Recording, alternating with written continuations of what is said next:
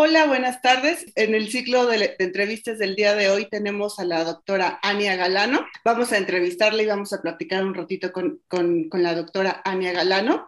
Antes de eh, comenzar la entrevista voy a, voy, a, voy a hablar sobre la carrera académica de la doctora. La profesora Galano estudió, estudió la licenciatura en química en la Universidad de La Habana Obtuvo el grado de doctor en la Universidad de La Habana en 2000 y realizó una estancia postdoctoral en, el Instituto Mexicano del Petróleo en 2001, donde trabajó como investigadora hasta 2007.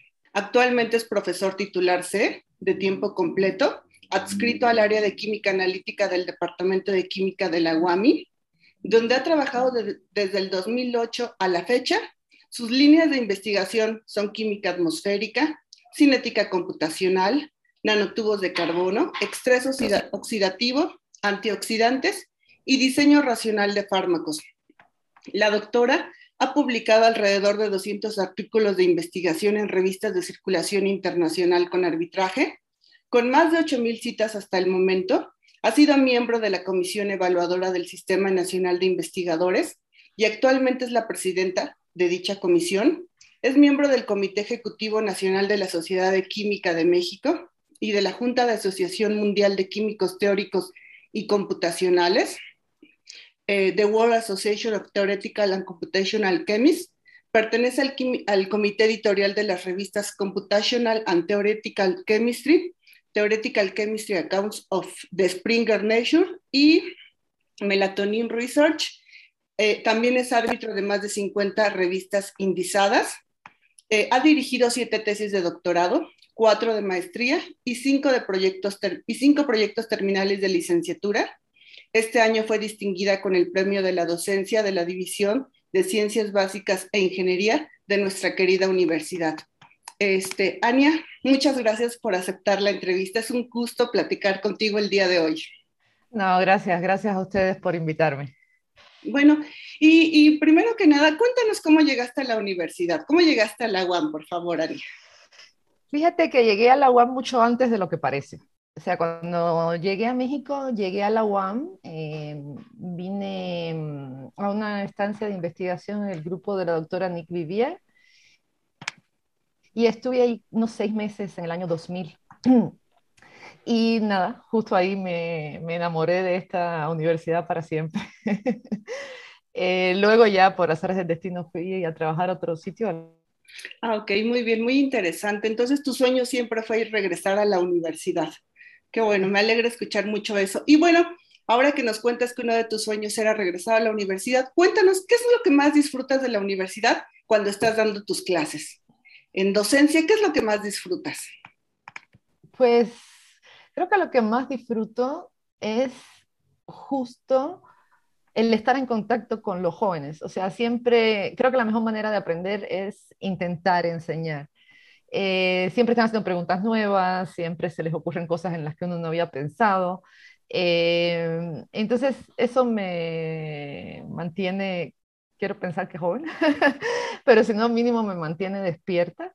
Y, y, creo que eso es lo que más me gusta. Obviamente también eh, me encanta esta parte de, como de abrirles puertas, ¿no? O sea, por eso me gustan tanto las materias de tronco común, donde uno todavía les puede, los puede fascinar con, con el mágico mundo de la química, ¿no? Ok, muy bien, muy interesante. Oye, y cuéntanos, este, bueno, ahora dices que lo que más disfrutas es dar este, eh, en el tronco común, y eso es como para atraerlos, pero pero ya más en el laboratorio, ¿qué es lo que haces en especial? ¿Cuál es tu principal línea de investigación? Mm, ya, bueno, actualmente mm, nuestro grupo está esencialmente enfocado, o sea, aunque todas estas líneas de investigación que, mm, que mencionaste siguen estando activas, eh, digamos que la principal en este momento es em, estudiar eh, la parte molecular, o sea, la química asociada tanto al estrés oxidativo como a la protección que ofrecen los antioxidantes. Y dentro de eso, la línea más reciente que tenemos es justo este diseño racional de fármacos usando herramientas computacionales, donde lo que buscamos es em, déjame no hacer el cuento muy largo, pero lo que buscamos esencialmente es encontrar fármacos multifuncionales. ¿Esto por qué? Porque muchas de las, eh, de las enfermedades que más afectan a la humanidad son multifactoriales, o sea, tienen diferentes causas, diferentes síntomas, eh, diferentes efectos en el organismo humano. Y muchas de ellas, como por ejemplo los desórdenes neurológicos, el cáncer, hay muchas que están relacionadas directamente con el estrés oxidativo de manera directa o indirecta. Entonces, aprovechando nuestra experiencia ya de muchos años en antioxidantes, lo que estamos buscando es em, hacer eh, pequeñas modificaciones estructurales de fármacos que ya se conoce que tienen un deseado efecto. En este momento, por ejemplo, estamos trabajando con neuroprotectores.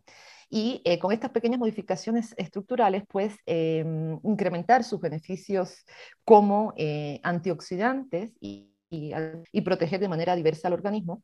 Es un proyecto que, aunque pues, bueno, yo soy química teórica, pero es un proyecto multidisciplinario en el que colaboramos con, con muchos eh, otros investigadores, o sea, desde las personas que hacen la síntesis de los compuestos, los que los caracterizan, incluso eh, personas que ya trabajan en, en, pruebas in vitro o in vivo eh, para, nada, probar si estas nuevas moléculas que estamos proponiendo puedan llegar a tener algún efecto benéfico sobre este tipo de enfermedades.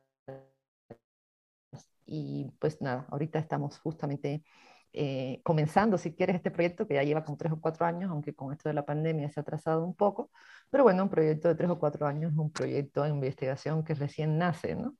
Y de hecho, el, tenemos, uno de mis estudiantes de doctorado actualmente está muy involucrado en esa línea de investigación. Entonces, pues eso. Es. Oye, pues qué interesante y sobre todo qué útil, ¿no? Qué importante es el diseño de fármacos, pues para combatir enfermedades. Eh, como por ejemplo la de la, de, la, de, la COVID-19 que ahorita nos tiene pues eh, en esta situación de emergencia en todo el mundo.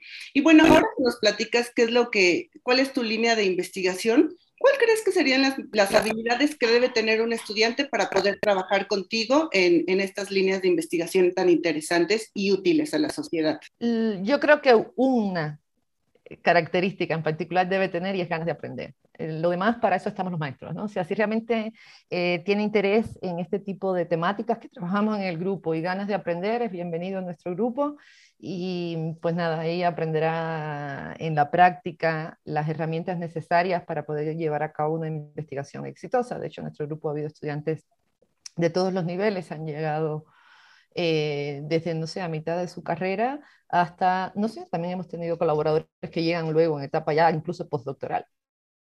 Entonces lo importante son las ganas de hacer, la fascinación por la ciencia, las ganas de aprender y mm, quizás un pequeño requisito extra es no tenerle demasiado miedo a las matemáticas, porque en la química teórica siempre hay un pedacito donde en las matemáticas ahí asoman su naricita y hace falta, eh, nada, manipularlas un poquito. Eh, no es nada terriblemente difícil y obviamente eh, estamos todos para apoyar a que llegue y a, aprender, ¿no? O sea, que llegue sin experiencia en estas temáticas que trabajamos. Oye, pues qué interesante y, este, y muy buena respuesta. Yo creo que muchos de los alumnos se van a sentir motivados a trabajar contigo en esa línea de investigación, pues porque tienen todo lo necesario para este, ser grandes, este, hacer contribuciones en esa línea tan importante.